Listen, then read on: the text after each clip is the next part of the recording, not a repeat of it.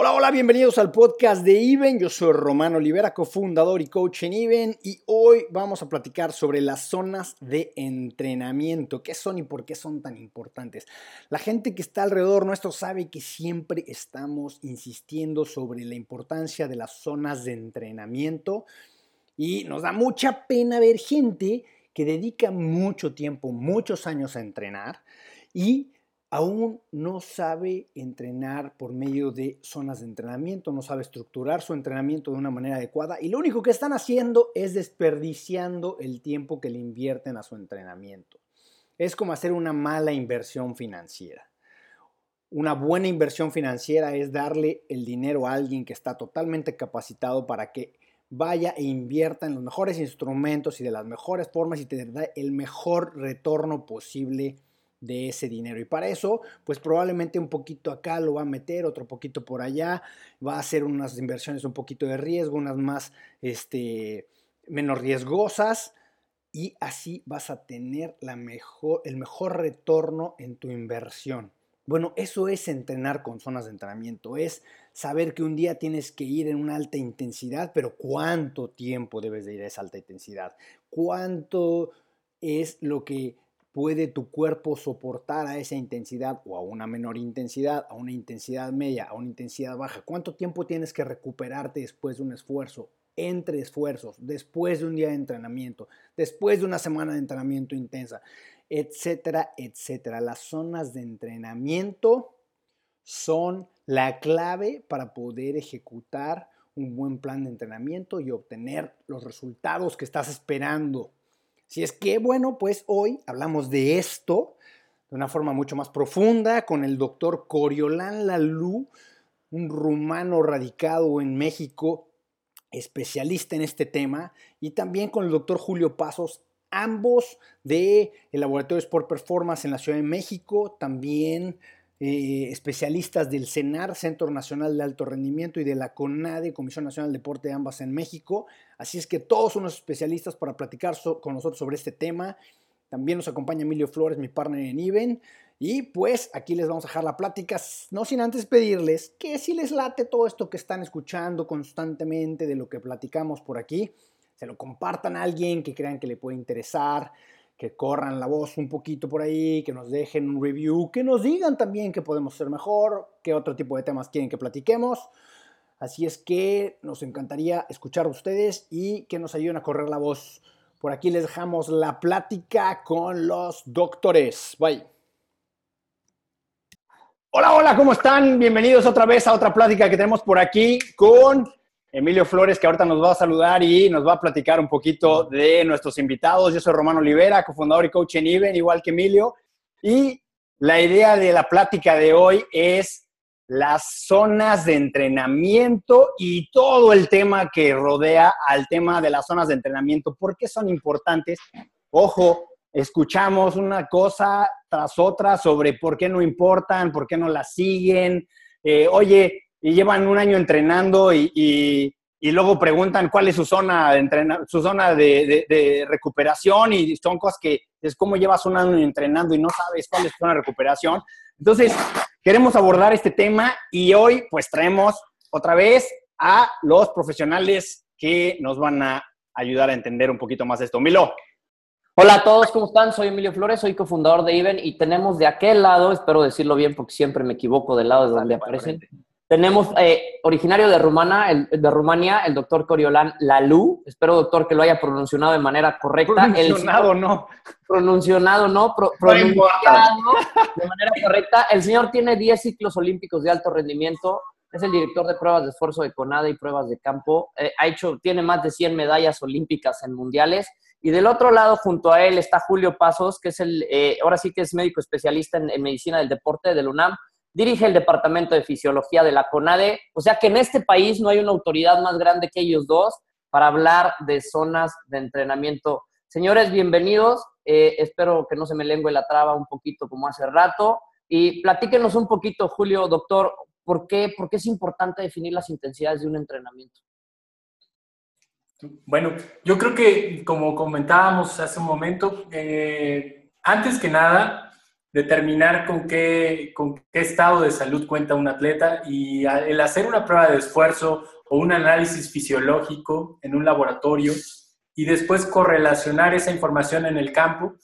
Primero, punto número uno, creo que es saber mi estado de salud actual. ¿Con qué cuento? ¿Qué, material tengo para, hacer, para empezar a entrenar? Y una vez teniendo eso, ubicar parámetros fisiológicos como la frecuencia cardíaca, la intensidad del esfuerzo. Ah, usamos algo que se llama escala de Bohr o eh, lactato o algunos parámetros bioquímicos que me permitan establecer las zonas de entrenamiento, empezando por una zona regenerativa que es predominantemente aeróbica y en base a eso poder establecer otro punto muy importante que es el Fat Max, que es la zona o la tasa de oxidación, la máxima tasa de oxidación de las grasas. Eso simplemente es como construir la base de un edificio. Y si quiero llegar más adelante a, hacer mejores marcas, mejores tiempos o mejor eh, eh, rendimiento deportivo, tengo que empezar con la base y para mí creo que es fundamental empezar con construir una base aeróbica en una zona que yo establezco para ese determinado atleta en una prueba de esfuerzo o en una prueba de campo. Oye, Julio, pregunta. Miro, un, segundo. Aquí el punto clave de lo que nos comenta Julio es la importancia que hay que darle al tema de salud antes que lo demás. La mayoría de los atletas, triatletas, ciclistas, nadadores, etcétera, son eh, personalidades muy competitivas y siempre están buscando este tipo de cosas para ser los campeones, para mejorar su tiempo récord, para todo, que está bien, pero esta parte digo que es muy importante, que a veces la dejamos de lado por siempre irnos al, tema de performance y desempeño y demás. La parte de salud es lo primero, como, como comenta Julio, ¿no? O sea, eso es lo primero que hay que considerar. Y de ahí, ahora sí, como yo creo que nos, nos ibas comentando, nos vamos pasando a la importancia de definir las diferentes intensidades a las cuales debemos de entrenar. Pero ¿por qué importa esas intensidades? ¿Por qué debemos de variar las intensidades, doctor Lalú, en nuestro, pues, nuestro, sistema, nuestro programa de entrenamiento? De hecho, este quería ahora intervenir, porque hay una simbiosis entre fisiólogo, el médico de deporte, el bioquímico y más que nada la cabeza de todo el proceso que es el entrenador. Yo le doy los ingredientes del pastel, pero no le doy la receta. La receta lo tiene que dar él. ¿Qué quiere decir este? Que todos los ingredientes que le doy, como ha dicho bien Julio, fase aeróbica, el Fat Max, los umbrales, la inestabilidad metabólica, el entrenador es el capacitado y el que tiene que concertar los porcentajes de los ingredientes. Esta es la carga. ¿Qué quiere decir? ¿Qué gasto energético o qué sustrato energético consumo en cada zona con qué duración, porque la intensidad del entrenamiento es de la fase aeróbica hasta la fase maximal. Y esta tiene otro ingrediente muy importante que es la duración. Como tú has dicho a un inicio, ¿por qué hago 10 repeticiones y no 11? ¿Por qué hago 2 minutos y no 3? ¿Por qué hago 10 y no 9? Porque todo tiene una razón, porque existe un tiempo límite, un tiempo límite de umbral anaeróbico, un tiempo límite de velocidad aeróbica máxima. Uno es proceso fisiológico otro es proceso mecánico. No quiero envolver uh, pues, términos bombásticos para el los que escuchan, pero otro vocabulario no lo hay. Si yo me pongo a hacer aviones, tengo que conocer qué es el hélice, qué es la turbina. Si yo quiero hacer pruebas de esfuerzo, si yo quiero hacer entrenamiento, yo tengo que conocer los términos y los ingredientes que Julio te lo ha comentado. Nosotros lo hemos eh, visualizado, yo en lo personal lo visualizo de muchos años. Estos son los ingredientes con cual yo construyo y con el porcentaje para que él pueda solventar. Y es otra parte que se llama supracompensación. Si yo no le doy una, un ciclo de supracompensación que tiene que ser de a diario, es decir, a, a alcanzarlo, una fase de descompensación, con una fase compensatoria, con una fase de modulación, este ciclo de supracompensación es como yo paro el proceso de entrenamiento de acuerdo a una carga inadecuada diaria. Entonces, la carga del entrenamiento está establecida por el entrenador y por un microciclo repetitivo, a lo mejor cuatro o cinco semanas en una etapa de preparación. Es, el entrenamiento deportivo es un arte. El entrenamiento deportivo es conjuntar todos los ingredientes para que te salga el pastel ni salado ni muy dulce. Ok, oye Julio, ahorita hablabas del tema de la base, doctor, nos queda muy claro, ¿por qué a la gente la base le da flojera ejecutarla? ¿No? generalmente la base aeróbica es un tema muy lento, es muy despacio, hay que entrar de regeneración hacia lo otro y la mayoría de los programas, doctor, ahorita nos comentará el porcentaje más o menos que sus programas tienen de base, pero ¿por qué a la gente le da flojera crear eso? Porque no está acostumbrada. O sea, creo que mm, es cuestión de también una parte de paciencia. Y a veces la gente no tiene mucho tiempo paciencia, vive a prisa, quiere hacer todo.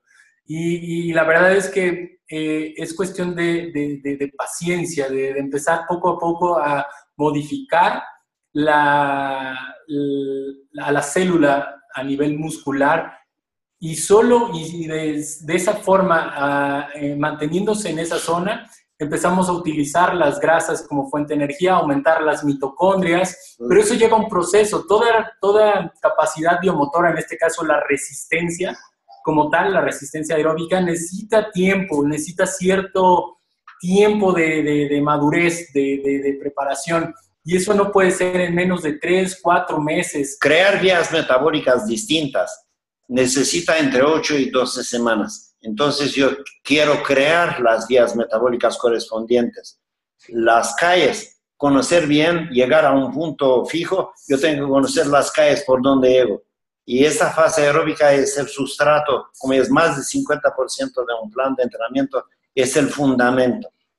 Y es aburrido, o sea, si a mí me dices que tengo que caminar antes que correr, porque correr no me funciona para usar las grasas, tengo que caminar y entonces no estoy acostumbrado, yo ya quiero correr, como dice también ahí el ego de algunos atletas. pues en triatlón, eh, si no duele, no sirve. Entonces, también el no pain, no gain, el hecho de que este, si no sudo, si no siento que hice algo, no funciona. Y no es cierto, es como un concepto también ahí de cada una, de la personalidad de cada uno de los atletas.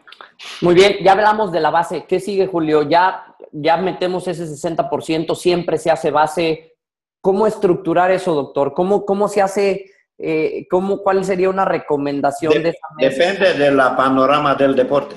A ver. Porque un deporte como es canotaje, como yo he trabajado toda la vida, o ciclismo, hay un porcentaje anual que lo voy a dividir cada ciclo semanal es decir, un microciclo, lo tengo que dividir por cargas de trabajo. Es decir, si un 50% lleva la endurancia aeróbica con regenerativo, el umbral anaeróbico, porque lo hemos verificado, hemos hecho un plan bioquímico semanal de acuerdo a un porcentaje distinto de las cargas de trabajo. ¿Qué quiere decir? Que 50% es entrenamiento regenerativo y fase aeróbica. Un 20% es de umbral anaeróbico.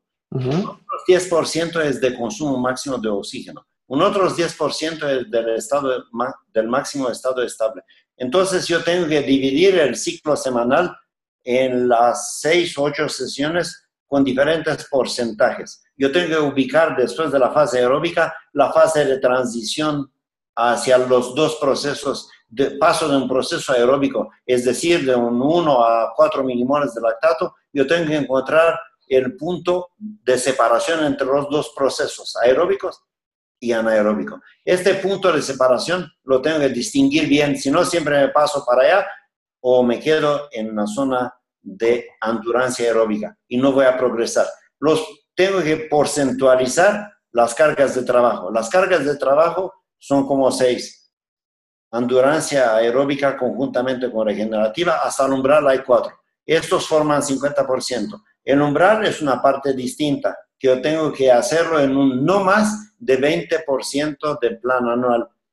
Un 10% viene la velocidad aeróbica máxima conjunto con la potencia aeróbica máxima, que es el VO2 max. Intensidades maximales, ahí es el punto clave. Lo hay entre 2 y 3% al, al macrociclo. Que ahí es donde la mayoría parte. Y ahí es donde la mayoría ¿no? esta parte. Y son errores metódicos que no te va a permitir a crecer. Ahí es donde vienen también las lesiones, ¿no? Y se los pregunto a los dos, la parte donde más se lesiona a la gente es cuando esos maximales... Es la aplicación de los estímulos maximales. Y si yo lo hago, lo hago 6, 7% en lugar de 2%, primero es un error metódico, segundo es un riesgo de lesión. Y tres, hemos visto también arritmias cardíacas en algunos atletas cuando están en la parte de alta intensidad.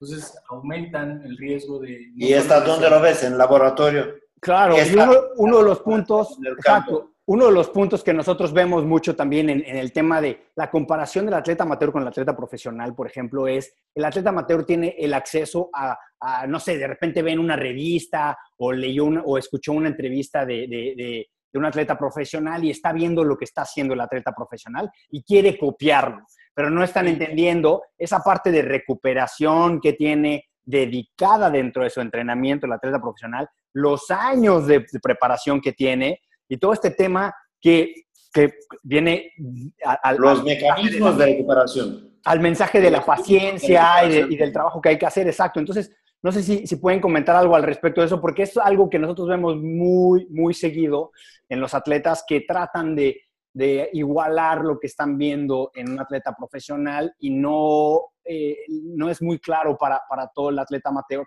la diferencia que hay en un proceso de entrenamiento de un atleta profesional, un atleta amateur. Pues creo que los, los años de entrenamiento no, no, pasan en balde. Creo que el, el, hecho de hacer una muy buena base aeróbica en un atleta de alto rendimiento le permite recuperarse mejor de las cargas de entrenamiento. Y, no, no y creo que un error metodológico, como menciona el doctor Lalú, creo que es no entre más es mejor. Y ese es un, también un, mal común. Entonces, saber ajustar las cargas regenerativas entre los procesos de alta intensidad va a ayudar. Y hay muchos parámetros para medir, tanto bioquímicos como electrofisiológicos, para determinar que, que que nos estamos adaptando adecuadamente a las cargas de entrenamiento. Y si a veces no contamos con eso, las bitácoras, a veces algo tan simple como llevar una bitácora del sueño, del apetito, de la frecuencia cardíaca basal, nos permite determinar si nos estamos recuperando adecuadamente o no de las cargas de entrenamiento. Muy bien, aquí ya nos diste como tres otros temas de los cuales queremos platicar después para, irnos a fondo en cada uno de ellos, eh, que creo que cada uno de ellos puede ser muy interesante. Pero bueno, eh, el último punto que yo quería tocar aquí en el tema de, la, recuperación, y, porque ya lo tocamos, pero creo que no, no sé, quisiera reforzar el mensaje. La recuperación como parte del entrenamiento, ¿cómo la debemos de visualizar como parte del entrenamiento? No nada más como una zona de entrenamiento, sino también el recuperar, yo creo que un poco a lo que decía eh, el doctor, de las fases del entrenamiento al principio, en donde sí tenemos estos periodos en donde vamos a cansarnos, vamos a, este, a tener eh, cargas pesadas, pero de repente tenemos también que recuperar, tanto en cada microciclo como en un macrociclo completo, tiene que haber procesos de recuperación para que el cuerpo pueda asimilar las cargas. ¿Cómo, cómo se visualiza eso para un atleta eh, que nos está escuchando ahorita? Pues la recuperación es activa y pasiva, porque convierte los dos términos. Activa, el descanso activo dentro de la fisiología es lo más requerido en los procesos de repeticiones, de intervalos, es un descanso activo entre las series o entre las repeticiones. El descanso o la recuperación pasiva es la recuperación en la cual él tiene que hacer un proceso de, a través de unos suplementos o insumos médicos o suplementos alimenticios o simplemente hacer el stretching post entrenamiento o hacer masajes o hacer hidroterapia o hacer procesos de recuperación pasiva, es decir, manejadas de un fisioterapeuta. Yo sé que interviene el otro, el costo, las recuperaciones, nosotros hacemos recuperaciones post esfuerzo a minuto 1, 3, 5, hasta 7, con pruebas de monitoreo de lactato para ver el proceso de recuperación, cómo va siguiendo. La recuperación es una parte importante y tiene muchos aspectos. Recuperación dentro del proceso de entrenamiento y recuperación post esfuerzo del, del entrenamiento. Es un amplio panorama que los entrenadores y los deportistas tienen que conocerlo más a fondo. La recuperación entre las series, entre las repeticiones, tiene que ser una recuperación. Depende de lo que interviene en el proceso de entrenamiento del entrenador, porque hay recuperación completa y recuperación incompleta. Hay intervalos cortos, intervalos largos, intervalos medios. Depende entre cada serie, entre cada intervalo, qué tipo de recuperación. El tip, la recuperación es un término muy elevado, muy amplio. La recuperación post-esfuerzo es un tema. Nosotros tenemos en, la, en el laboratorio un índice de, que se llama índice de Dorgo, en el cual tomamos la muestra post-esfuerzo, tomamos al minuto 1, 3 y 5 y tenemos un parámetro de apreciación, de estimación de la recuperación, que es mediocre, que es buena, que es muy buena o simplemente es inadecuada. Muy bien, excelente. Dilo. No, nada, por temas de tiempo, este, como pueden ver, eh, eh, los dos le saben muchísimo el tema. Creo que vamos a estar recurriendo ustedes bastante más para generar las respuestas a las preguntas que nos está haciendo la gente. Eh, de nuestra parte es todo, doctor. Julio, ¿qué más le quisieran decir a la gente antes de que despidamos este blog? ¿Dónde los podemos encontrar? ¿Dónde sus datos, este, si tienen Facebook, si está lo de Sport Performance, si nos pueden dar los datos, por favor, dónde los podemos localizar. Si nomás están en México, por favor, pásenos un poco de su información para que la gente sepa dónde localizarlos a ambos. Sí, estamos aquí en, el Distrito Federal, bueno, en la Ciudad de México, en la Colonia del Valle. Es una clínica que se llama Sport Performance y la pueden ubicar en la página de internet con www.sportperformance.mx y eh, tenemos área de rehabilitación, terapia física, pruebas de esfuerzo.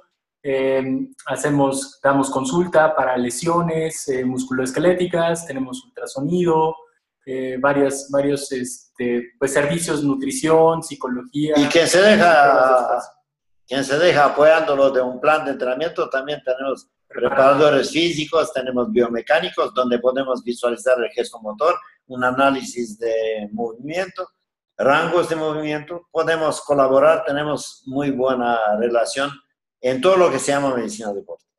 Pues perfecto, ya lo saben. El tema de Sport Performance, entonces para que ahí ya vamos a poner los datos para que por favor les echen un ojo y cualquier necesidad que tengan sobre esto, especialmente si están en Ciudad de México, que les echen un grito y por aquí seguramente, si se dejan ellos, los doctores aquí, les vamos a seguir dando lata para que nos ayuden a, a contestar más preguntas.